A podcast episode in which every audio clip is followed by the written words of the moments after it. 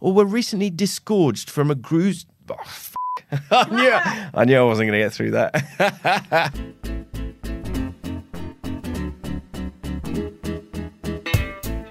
Hello, everyone. My name is Simon Hunter. I'm the editor of the English edition of El País, and this is. ¿Qué? A podcast from El País that tries to break down the ups and downs of all the current affairs in Spain. Whether you're on a tapas tour in Torremolinos, hiking up the hills of Huesca, or were recently disgorged from a cruise ship in Catalonia, we are here for you. Contad con nosotros. So sit back, relax, and let us break down all the Spanish stories that make you say, I don't care what the Spanish traffic authority says, that is not how you drive around a roundabout. So, this is episode seven of uh, season two of our Que podcast, and we are hurtling towards the summer. I am here, as always, with uh, my colleague, my esteemed colleague, Melissa Kitson. How are you, Melissa? Good. Hi. Yeah, I mean, we, we are hurtling towards summer, but um, the temperatures are on their way down again. Yes, I'm in a cardigan. You are. You're in a nice cardigan. Uh, I'm in a shirt and warm trousers. Uh, as always, I ask you, our beloved listeners, to rate our podcast and leave a comment and share it on social media. We currently have 11, 11 ratings on iTunes, Melissa. Uh, an average of five stars. It's not 11 anymore, it's 14. 14. Thank you, Veronica. Um, our producer there, Veronica, telling me it's gone up to 14. We've got a couple of reviews. Here is one of them. I try to keep up with the news from Spain as I visit quite frequently, but my language skills aren't up to doing it all in Spanish. This podcast is a quick, often funny recap of the top stories with some extra background information to help make things clearer to someone less familiar with the culture. And that is from a listener whose name is Smarter Donkey. So thank you, Smarter Donkey. Uh, keep hitting review and give us uh, your feedback. It really helps other people find the podcast. You can also email us at englishedition at elpais.es or you can tweet me at Simon in Madrid using the hashtag Que Podcast. We got a nice message from someone called Riggs. I'm not quite sure how to pronounce that. Riggs. As the tagline says, it's easy to get lost in translation when trying to follow Spanish headlines. Que Podcast fills in the gaps quite well. Thank you. Then we heard from Mr. Alan Jones, who was Oh. responding to. He was the gentleman who sent us the thing about Melissa calling ME, MEPs MEPs. He says, "Oh no, please don't apologise, Melissa." The one thing that Simon didn't read out from uh, my tweet was the smiley face at the end. Call them MEPs if you want to or maybe call them a few representatives to the EU plus 29 wastes of space. You know who I mean. He then went on to point out that we've got 77 subscribers on Player FM, more than Las Noticias de El País. Wh- At which point, Veronica, our producer, got involved in the conversation because she is, of course, the producer and presenter of Las Noticias del País. Muy buenos días, es lunes 27 de mayo y estas son las noticias de El País. And she said, It's not a competition, okay? To which I responded, Everything is a competition. And we heard from our most prized listener, Ryan V, the man who does our transcripts. Great transcript work again, Ryan V.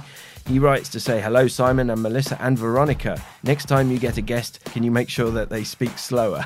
that was in reference to Matthew Bennett, who came on last week to talk about uh, the process, the trial of the Catalonia independence leaders. Ryan goes on to say, I was flabbergasted at your pronunciation of the word urinal, Simon. Who in the world pronounces it like that? Is that the Queen's proper English? I'd have to ask the Queen how she says urinal, I'm not sure. I would say urinal. Oh, there you go. Well, this is what Ryan is saying. He says, Normally I defer to British pronunciations since you have more of a claim to the way the language is spoken than we Americans, you think? Uh, but considering the urinal was invented here in the good old US of A, perhaps we've got the rights to this one. Or we could all call it a pisser and go on with our lives. Thank you very much, Ryan. Um, well, when it comes to English uh, versus American pronunciation, to quote another friend of the show, Eddie Izzard, You, say, basil. we say basil, and you say herbs, and we say herbs, because there's a fing H in it. And then we also heard from friend of the show, Chris Thompson. He sent us quite, a, I think, by his own admission, quite a long and rambling email. Uh, but it's great. It just it just goes to show that Chris is very tuned into Spanish culture. And Chris signs off with "Y esta vez para evitar las mofas." Un apretón de manos. Chris has abandoned his manly hug after our urinal conversation last week, and he sends us a a handshake. Chris, come on, go back to the manly hug. I like the manly hug. All right, so let's move on to our two stories. The first of which is that old chestnut. Franco, he's back again. As Chevy Chase used to say on Saturday Night Live, Franco is still dead. But where is he, Melissa? Fill us in. He is still in the Valley of the Fallen. So he was meant to be exhumed on Monday, but that did not happen. Instead, we learned about a dispute between the Spanish government and Father Santiago Cantera, who is the prior at the Basilica at the Valley of the Fallen. Father Cantera is staunchly opposed to Franco's exhumation and has refused to cooperate with the Spanish government's plans to exhume him from the Valley of the Fallen.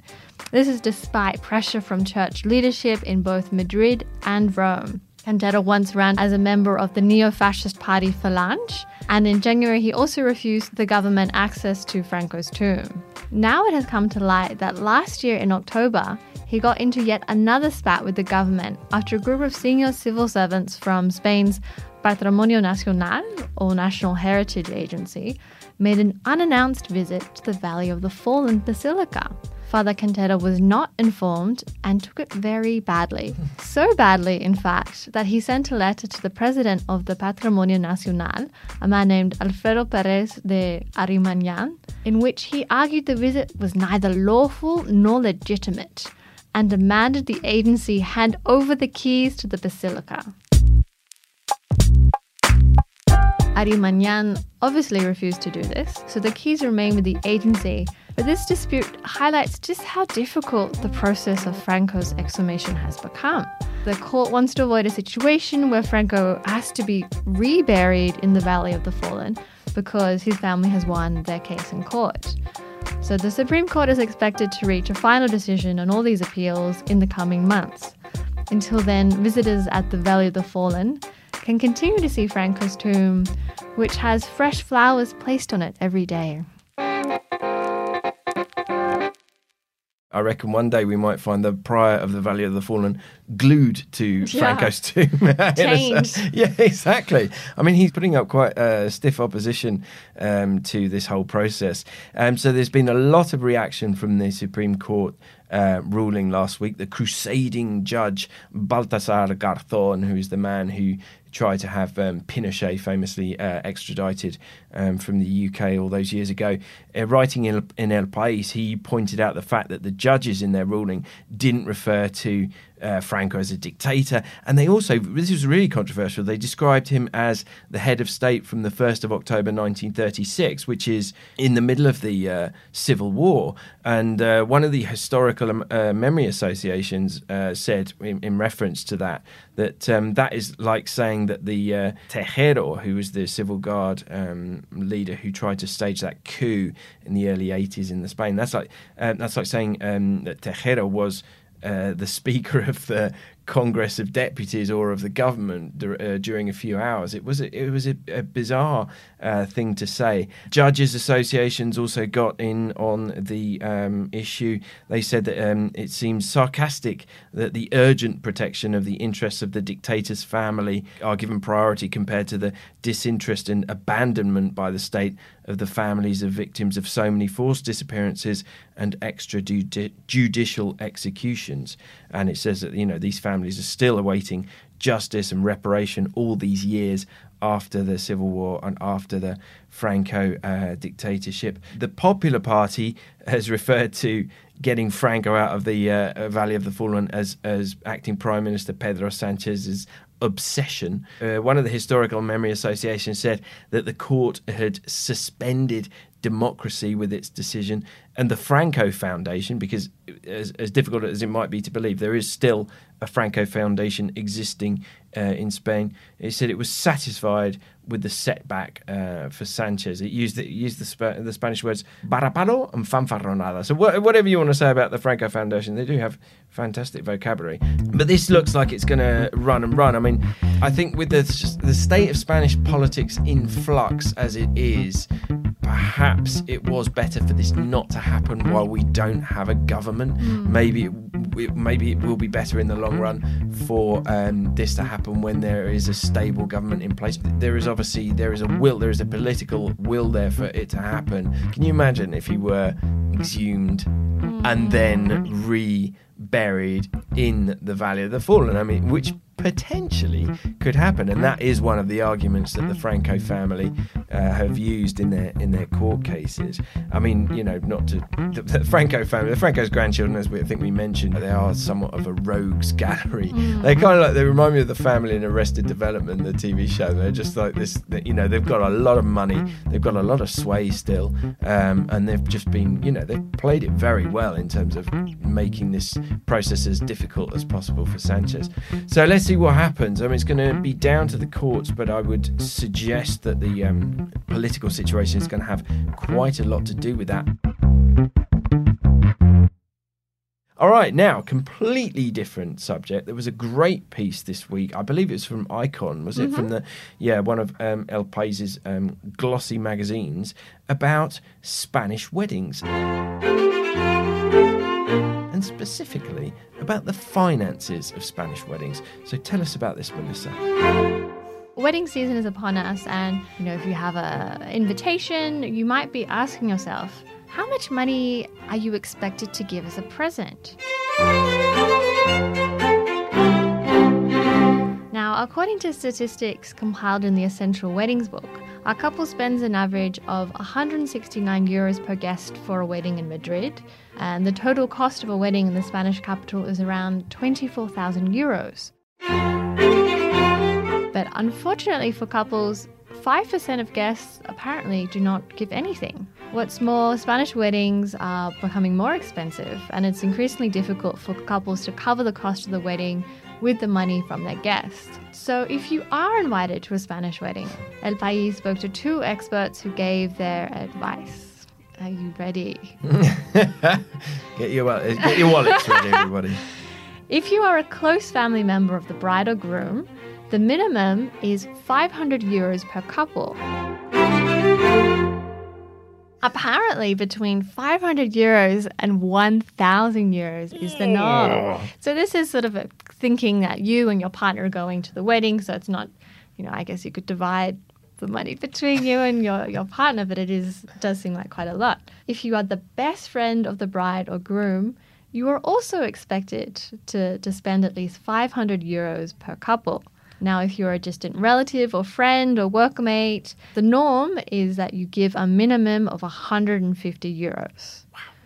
And if you're going with your family, you're meant to pay 150 euros for each adult and 100 euros for each child. So, you know, imagine a family with two kids, that's 500 euros. Now, this was, I didn't realize this to be honest. If you are a family member or best friend but can't go to the wedding, you are still expected to give a gift. In this case, at least 100 euro. Well, now I have a lot to say, a lot to say on this subject. Me and Rossa, me and my wife Rossa, we got married here in Spain in the year 2011. And I, first of all, I would like to thank everyone who came to our wedding. Thank you all for our gifts, and also now invite you to turn off the podcast for the rest, the rest of this conversation.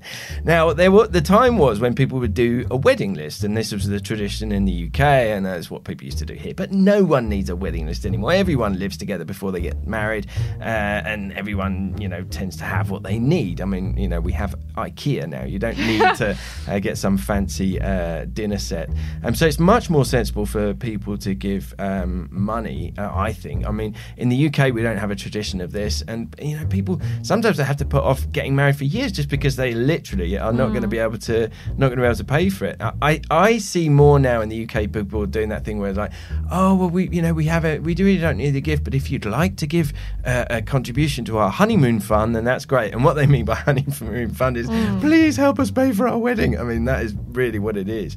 Now we didn't expect, you know, we had a lot of people that flew in from I mean, God, we had people flying in from we had a big group of friends from Oklahoma, and we we didn't expect them to you know give us any money. Uh, they did give us gifts, which was really really nice. You know, and I think to be honest, just a something thoughtful sometimes is actually just as you know or nicer than it's you know it's something that someone's actually you know thought about um, but it's interesting it's very good fun keeping a, a list of who Like gave Santa. what. Yeah exactly and to go back. And the funny thing about that list is that sometimes here's a little confession we check back on that list before we go to that person's wedding and say how much did they give, give us? Just to adjust our amounts uh, accordingly. But the thing is I, i'd say the amounts in that article seem incredibly high but then weddings are getting out of control. I mean we kept ours fairly simple um, there's a few things that we didn't have there that were, i kind of regret now like we didn't have someone doing a video which i, I kind of regret that. Um, but things like that mentions in that article like the el fotomaton like that you know one Mm, of those um, yeah like a photo booth which i seem to see at all weddings now. And then of course you've got to pay for the buses to ferry people back and forth or five hours of um, a free bar. In fact at our wedding um, the um, woman in charge actually came up to me at one point and was like um, do you want to extend the free bar or not? Because you know it's getting time, and I just looked around, and it was carnage. I was like, yes, yes. I mean, what was I going to say? We actually drank the uh, the bar dry of, of beer. They said that had never never happened. So it, it is incredibly expensive, and if you can cover it uh, with uh, your guests' contributions, then that is fantastic. I mean, what better gift? I mean, God, you know, as long as you're making sure you're giving your guests an absolutely fantastic party, I don't think anyone would begrudge you, you know, um, contributing to. Um, to the to the wedding. But uh, here's here's a controversial question: Should you get the money back if the couple gets divorced? No. Definite no. no. No, Big no. I don't know, man. I don't know. I mean, it's just saying like you're paying for the party and for the experience. You're not like investing in them as a like like as like a stock kind of. All right, so we're definitely ruling that one out. Okay, I shall. I shall. Uh, do you have Do you have some friends? I, I don't want to give any examples, but I, you know, I, I I have felt, you know, maybe we should send, maybe we should get something back, but I don't know. Anyway, well, I'll just put that out there. We can uh, we can debate that another time. All right, so on that controversial note, we shall wrap up episode seven of season two. Uh, my name is Simon Hunter. I'm Melissa Kitson. And this was ¿Qué? a podcast that tries to explain what happens in Spain to those of us who sometimes get a little bit lost in translation. This is an El País production. It was recorded right here in the El País newsroom under the expert guidance of our producer Veronica Figueroa, who is the person who sets the recording date and the time. And you can listen to it on your favorite podcast app. You can also request it via Alexa, Siri, or your Google Assistant. We'll be back next week with a brand new host of issues. Thank you for listening. Adios. Ciao.